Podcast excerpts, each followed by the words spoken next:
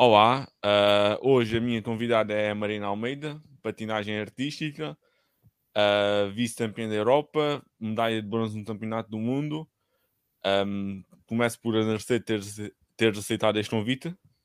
Obrigada, obrigada eu. Uh, começo pela pergunta típica. Onde é que começou o teu bichinho pela patinagem? Foi, foi por volta dos 4 anos, certo?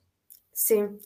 Uh, a minha tia era treinadora de patinagem no ginásio Clube de Odivelas. Uh, numa das vezes eu fui com ela experimentar, eu era muito pequenina, uh, experimentei calçar os patins, andar lá de um lado para o outro e assim, e gostei muito, então comecei a ir várias vezes. Um, e pronto, e comecei a ir numa de brincadeira e depois, com o passar dos anos, começou a ficar, uh, comecei a levar de uma forma mais séria, até que, pronto, estou aqui. Uh, este é sempre referir na introdução. Tu és da um, Associação Académica de Portugal, a Roll Star. Um, Sim. Como é que geralmente é uh, os teus hábitos de treino atualmente? Uh, atualmente, neste preciso momento, eu estou com exames da faculdade e, portanto, tem que ser uma, uma, tem que ser uma gestão de treino uh, que dê para ter tempo para treinar, para o trabalho físico, mas que também dê para estar uh, a estudar para os exames e a cumprir os trabalhos e isso tudo. Uh, portanto, eu treino da parte da tarde e depois da parte da manhã um, estudo e à noite, pronto, descanso, não é? Mas é muito por aí, é de manhã estudo, à tarde treino e depois quando tenho aulas, à noite tenho aulas, porque eu estou em horário pós-laboral e portanto são rotinas muito bem geridas. Tu me disse tu iniciaste por volta dos 4 anos. Tu teres começado a patinagem, que é um desporto muito específico, muito cedo, eh, pode ter ajudado? Sim, eu acho que sim, porque hum, para além de ser um desporto difícil, é um desporto que exige uh, muita flexibilidade, força, uh, técnica e, portanto, quanto mais novos uh, começamos, mais fácil é de, de prepararmos o nosso corpo para as exigências que este desporto tem. Para além de que, quando somos mais novos, ainda não temos uh, tanta noção e tanta consciência dos riscos e assim,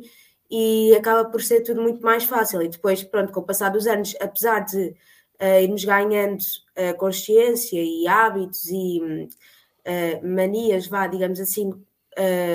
em termos de, de movimentos, já temos uma base mais sólida e uma preparação uh, melhor para conseguirmos cumprir com os elementos e com os objetivos que temos. Um, tu, tu falaste nessa questão do trabalho físico que fazes. Esse trabalho físico é importante, é tão mais importante a questão da patinagem em si? Eu acho que é uma parte, sem dúvida, muito importante, não só porque há muitas coisas que não se trabalham dentro de ringue, ou não se trabalham só dentro de ringue, mas também fora, por exemplo, a parte da flexibilidade, a parte da força, da explosão, e assim são tudo coisas que se tem que trabalhar fora para depois optimizarmos o tempo uh, dentro de ringue com os patins, uh, e já para não falar de, de preparar o corpo para lesões, uh, o tratamento de lesões uh, que podem vir a acontecer, porque pronto, um desporto de alta competição é, é sempre uh, propício a poder haver algum esticão ou assim, e portanto é uma parte muito importante, até porque quando se chega a um determinado nível é preciso ter um controle corporal muito específico, é preciso saber conciliar a, a flexibilidade com a força, e isso é, são tudo coisas que se trabalham fora de ringue, para depois, no tempo dentro de ringue, trabalharmos coisas mais técnicas e mais específicas da patinagem em si. Ah, eu, quando estive a preparar esta entrevista, vi a entrevista Deves ao Canal 11 na Máquina no Tempo, e tu disseste uma coisa interessante, foi, uh, tu onde estás de, de, férias, no período de férias das aulas, te vives só para a patinagem. Uh, isso também é... Esse, esse gosto que tu tens para a patinagem também é importante para te alimentar dia após dia? Sim, completamente, porque provavelmente se eu não, quer dizer, provavelmente não, com certeza, se eu não gostasse tanto da patinagem e não, não tivesse objetivos tão específicos, iria aproveitar as férias de verão para estar com os amigos, para ir para a praia, para ir de férias, um, mas é uma, uma escolha minha, da qual eu nunca me arrependo, porque depois tá, traz sempre os seus frutos, de aproveitar o tempo de férias de verão para estar dentro do pavilhão o dia inteiro a trabalhar para depois conseguir chegar às provas e cumprir aquilo que, que é pretendido, pronto. E por isso é uma, é, é, lá está, é a minha altura do ano favorita, em que como não tenho aulas, como não tenho uh, exames, não tenho faculdade, nem quando era na altura do secundário, também não, não tinha nada, e então era dedicar-me a 100% à patinagem, quando não estava nos treinos de patins, estava a fazer trabalho físico ou a descansar, que também é importante, não é? E portanto, acho que é uma parte do ano muito importante e é, pronto, é que eu mais gosto. Uh, nós falamos há pouco dos hábitos de treino. Tu estás em vésperas de competições, uh, os teus hábitos de treino mudam? Uh, os teus, os teu, ou seja, intensificas os teus treinos para, para estar preparado para, para a competição? Em vésperas, vésperas, por exemplo, na semana antes ou duas semanas antes, pronto, quando estou mesmo muito próximo das competições, eh, nós costumamos acalmar um bocado, até para não chegarmos ao dia da prova massacradas ou para não uh, termos nenhum, nenhum desgaste físico que, que, nos faça não estar a 100% no dia da prova, mas quando estamos em fase de preparação para a prova, uh, aí sim os treinos são intensos, porque Uh, temos que dar o litro para depois, lá está, acalmarmos mesmo nos dias antes, para depois podermos estar fortes no, nos dias da prova. Uh, tu és estudante de psicologia uh, e esse tem sido um tema que se tem falado muito no, desde os Jogos Olímpicos, até a situação da Simone Biles. Um, qual é o papel de, um, um, por exemplo, um psicólogo no desporto pode ter no teu rendimento? Uh, eu acho que é muito importante uh, porque muitas vezes uh, há muita, muita coisa à nossa volta, temos, e, e, principalmente hoje em dia, que há as redes sociais, há aquilo que vemos na televisão, há o que as pessoas nos dizem, e nós precisamos de ter uma capacidade de nos isolarmos e de criarmos uma, a nossa bolha na qual só entra aquilo que nós queremos, ou seja, nós temos que ter a capacidade de filtrar aquilo que, que ouvimos, vá, claro que ouvimos tudo, mas aquilo que processamos, e hum, eu acho que é, é uma, é uma parte muito importante e agradeço muito ao meu psicólogo, ao, ao Pedro, uh, porque hum, ajuda-me muito a lidar com as épocas de maior pressão, com as épocas uh, em que estou com muitas provas seguidas e quero estar bem em todas, ajuda-me a lidar quando estou em alturas da época em que não estou tanto em forma e a não, pronto, a não desmotivar e a compreender e a aceitar que é preciso ter, pronto, alturas assim, não é? Não, nós não somos máquinas, não podemos estar sempre no nosso pico de forma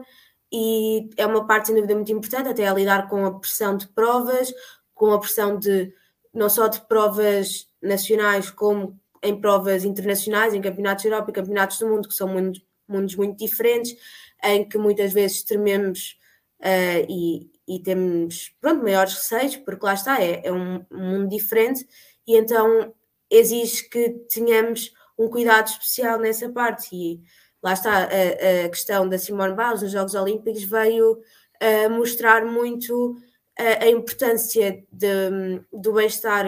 mental para podermos uh, desempenhar um, um bom uh, para podermos ter um bom desempenho físico. Então, pronto, sim, acho que é muito importante.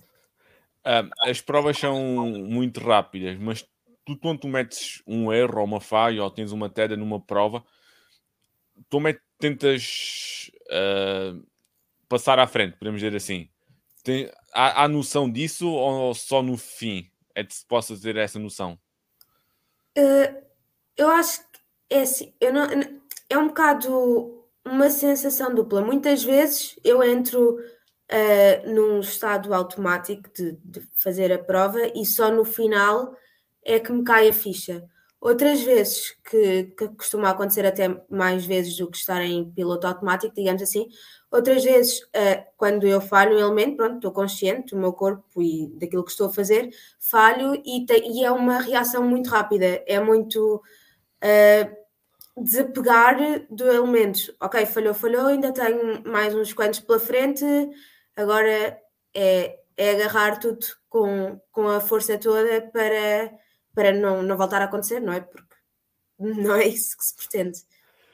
Uh, Edu, lá está, então estava a preparar esta entrevista, também vi uma peça que vocês fizeram para a TV Amadora, onde a tua treinadora disse uh, tu tens uma grande capacidade de sonhar e definir objetivos, uh, Rita Oliveira. Sim. Isso também, ou seja, tu és muito jovem, e, mas esse, esses objetivos que tu tens, uh, estás sempre focado nesses objetivos, também te ajuda a da, sempre a crescer mais como atleta? Sim, sem dúvida, porque eu acho que nós temos que seguir muito. Uh, nós, para conseguirmos trabalhar todos os dias e, e termos todos os dias uh, disciplina e, e vontade de, de treinar, uh, precisamos ter objetivos muito bem definidos e precisamos ter um propósito para aquilo que estamos a fazer. Porque se não tivermos um, uma meta a alcançar ou, ou objetivos para, para cumprir, uh, acaba por uh, acabamos por ter maior probabilidade de deixar andar, ou então, ah, não correu bem hoje, pronto, olha, paciência, depois não corre bem no dia a seguir, ah, pronto, paciência. Se nós tivermos um, um, objetivos muito, muito bem estabelecidos desde o início, faz-nos ter um, uma capacidade de trabalho muito maior. E, e acho que isso é um, uma, uma característica boa que eu tenho como atleta, que é a saber muito bem aquilo que eu quero e saber muito bem o que é que eu,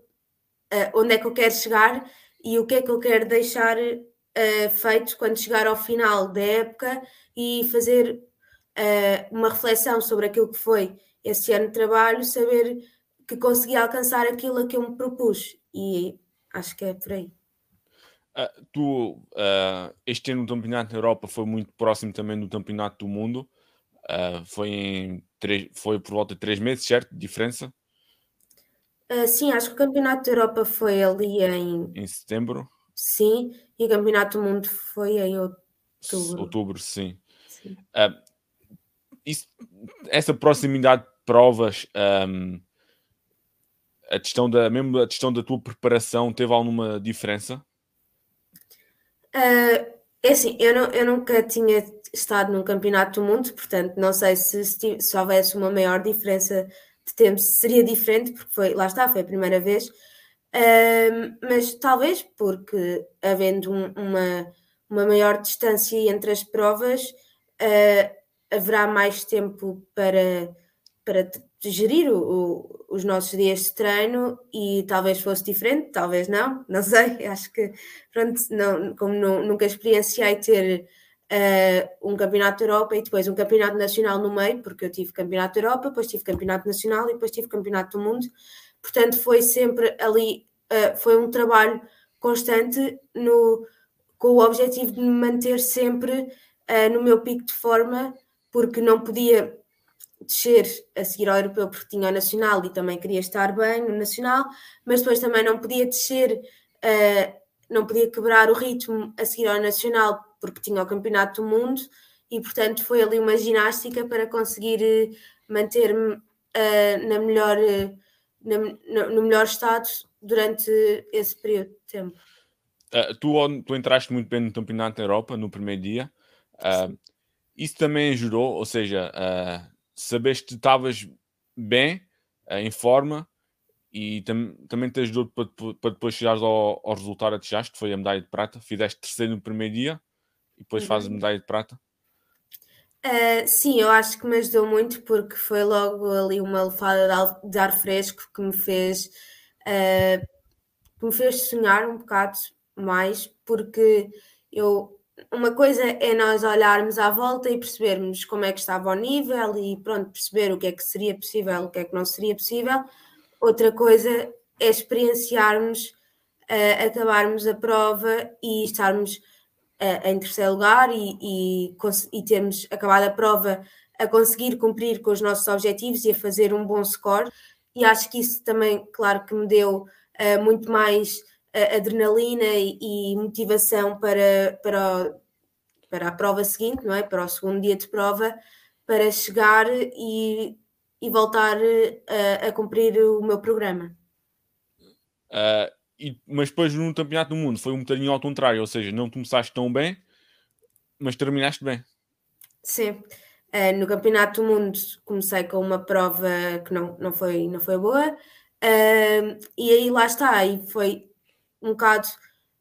o saber desapegar do, do primeiro dia e focar no dia a seguir e no dia em que, e pronto, no dia da, prova, da prova seguinte e perceber onde é que, onde é que erramos, onde é que podemos melhorar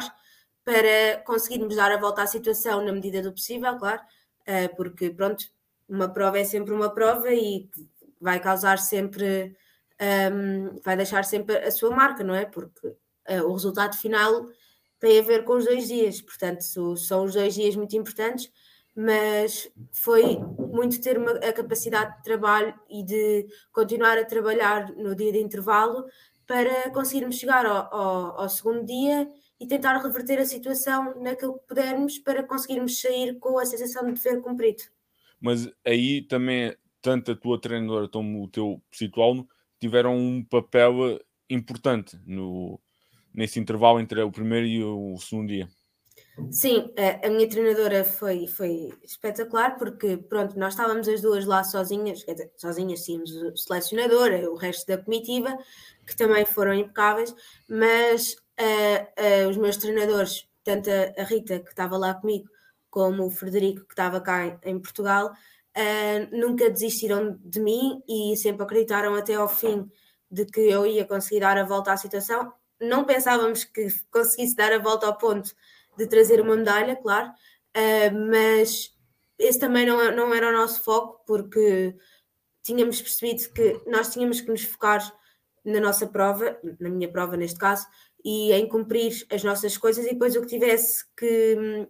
que surgir, iria surgir. Mas para isso era preciso cumprirmos com as nossas coisas. E a, a minha treinadora uh, continuou-me a ajudar, uh, teve um, um, pulso muito firme para uh, dar na cabeça quando for preciso, mas ao mesmo tempo dar-me o apoio necessário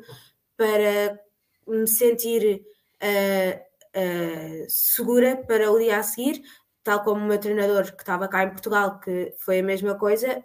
não tão próximo, porque pronto, não é? eu estava no Paraguai, ele estava cá em Portugal. e tal como a minha família, que também me ajudou muito nesse aspecto, e claro, o meu psicólogo, que, que me ajudou a perceber também onde é que eu tinha errado, ok, não te sentiste bem no dia a seguir, uh, não, não, não estavas totalmente consciente do corpo, então agora vamos melhorar isso, já conheces o ringue, já tiveste a experiência de estar lá dentro, portanto agora não há desculpas, é, é ir e é fazer, e acho que foi todo, uh, toda a ajuda uh, que tive, tanto da parte dos meus treinadores, como da minha família, como dos meus colegas, do, do meu psicólogo, que me fizeram também conseguir me manter uh, forte para no dia da, da segunda prova uh, fazer o meu programa de forma a que pudesse ser realizada. E agora, olha, não tenho mais para a frente. Quais são os teus próximos objetivos? Então, eu agora sou sénior, pronto, porque eu subi de escalão, uh, estou agora no escalão mais alto e uh, eu não, não sei porque ainda não, ainda não tive nenhuma prova como sénior, mas Acredito que seja diferente, porque é, já não é um escalão de formação. Júnior também não era propriamente um escalão de formação, mas agora ser sénior é estar com, com as pessoas mais velhas, que têm, se for preciso, mais 6, 7, 8 anos do que eu, e, e então é, é, é um bocado. Não, é, não digo que seja assustador, porque ao mesmo tempo é, uma, é um, um obstáculo que, que me dá adrenalina, porque, ok, agora vou para o meio das bosses, não é? Vou ali para o meio das campeãs do mundo já há alguns anos e, e isso deixa-me uh, com, com maior vontade de trabalhar, uh, deixa-me com maior vontade de alcançar os meus objetivos e de estabelecer objetivos ainda mais específicos,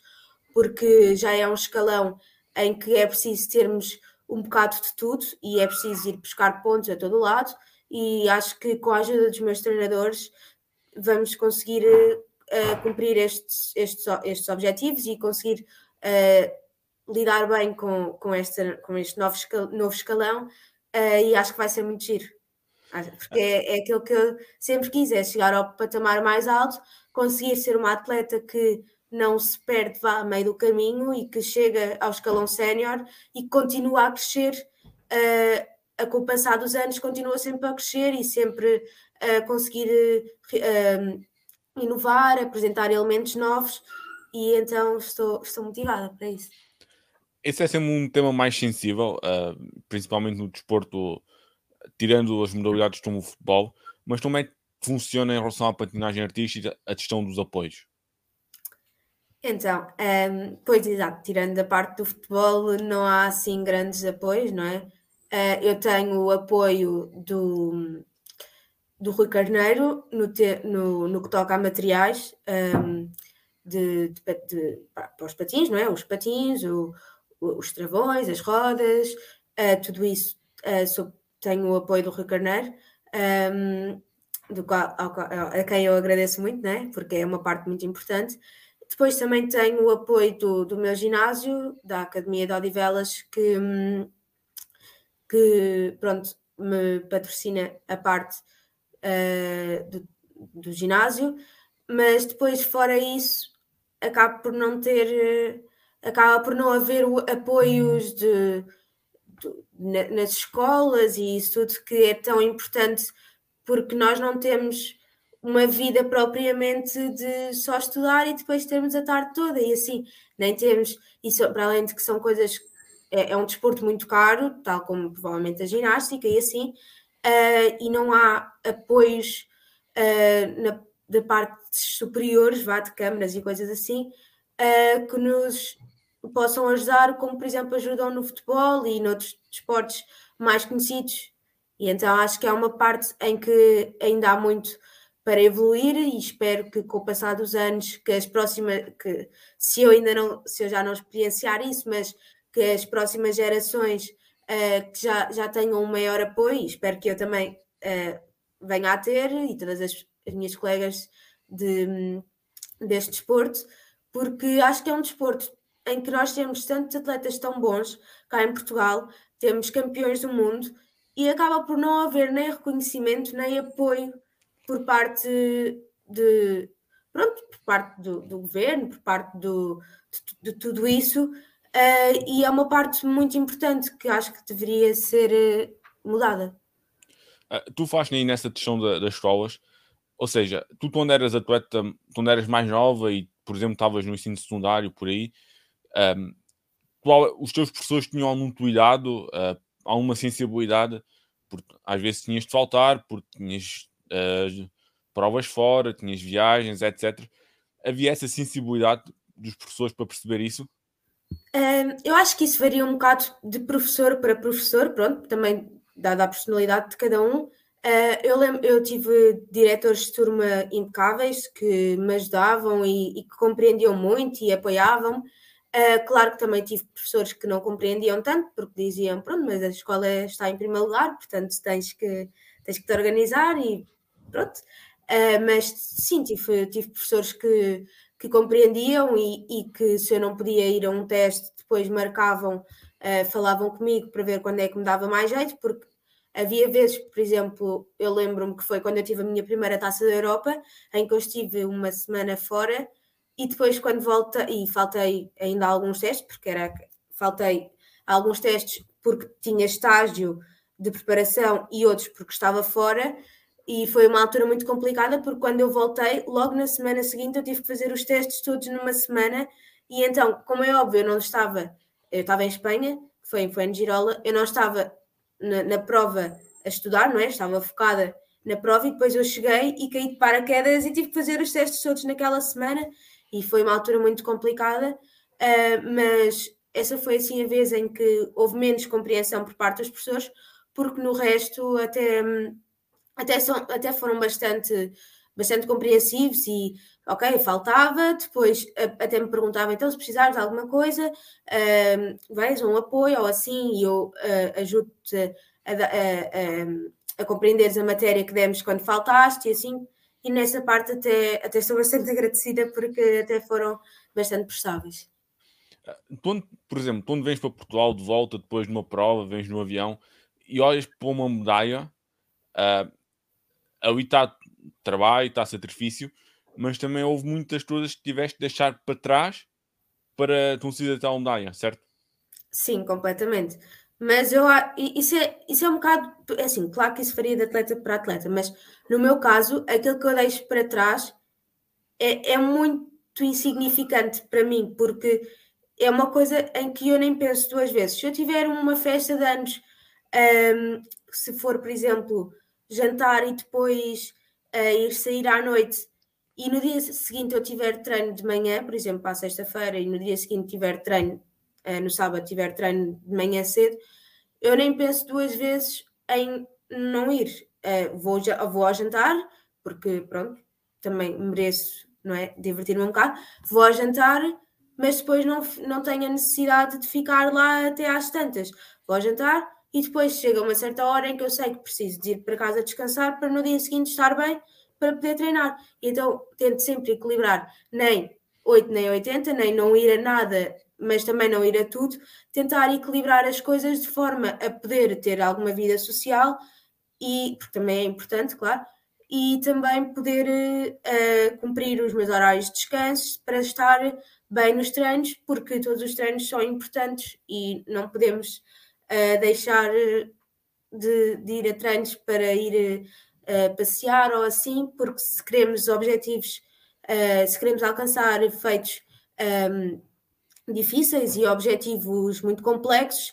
temos que tomar decisões e temos que ter prioridades, e sem dúvida que a patinagem e a escola são a minha prioridade, e depois, se sobrar algum tempo, uh, uso para me divertir e assim, mas não é de toda uma coisa que eu me preocupo muito porque é logo muito automático, não tenho que ir, não vou e nem me preocupo muito em não ir, já deixei de ir, aliás, eu nunca fui assim a viagens de finalistas, nem a viagens longas na escola, porque isso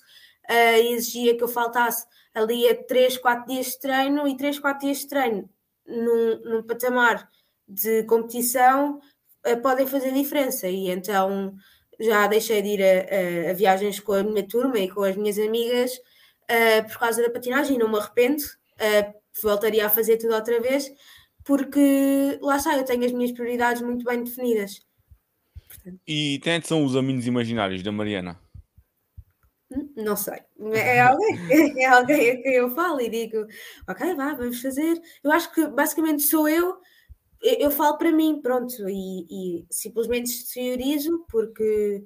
não sei, dá-me dá mais jeito, não é? E então eu digo, Mariana, vai, vais conseguir fazer as coisas, uh, trabalhaste muito, quantas vezes é que já fizeste isto? E hum, repito as coisas que a minha treinadora me diz para mim e falo muito com ela. Um, porque isto é muito um trabalho de equipa e, portanto, mais do que os amigos imaginários, é, é a relação treinador-atleta, treinador-atleta, também com, com o Fred, um, que é para. E pronto, acabo por falar comigo própria, falo com eles e falo com os meus amigos imaginários também. Uh, e tu tens algum ritual? Tu, uh, tu tens, já, já, já vi, vi outras entrevistas em que tu falas disso. Esses rituais ou superstições um, são também importantes para te concentrares antes da, da prova?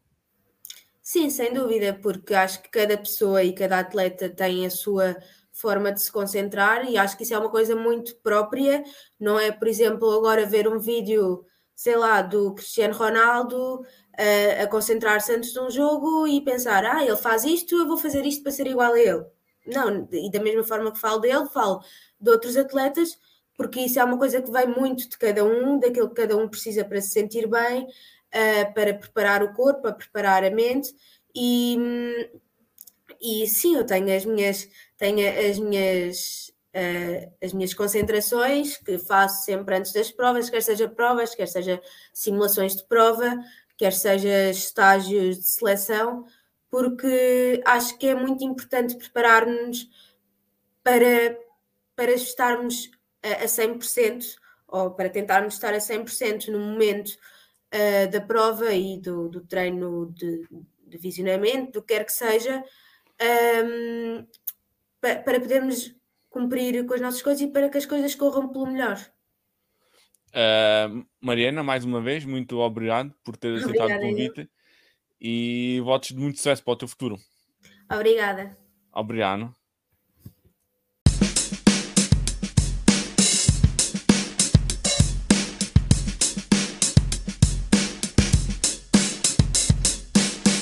Oh, thank you.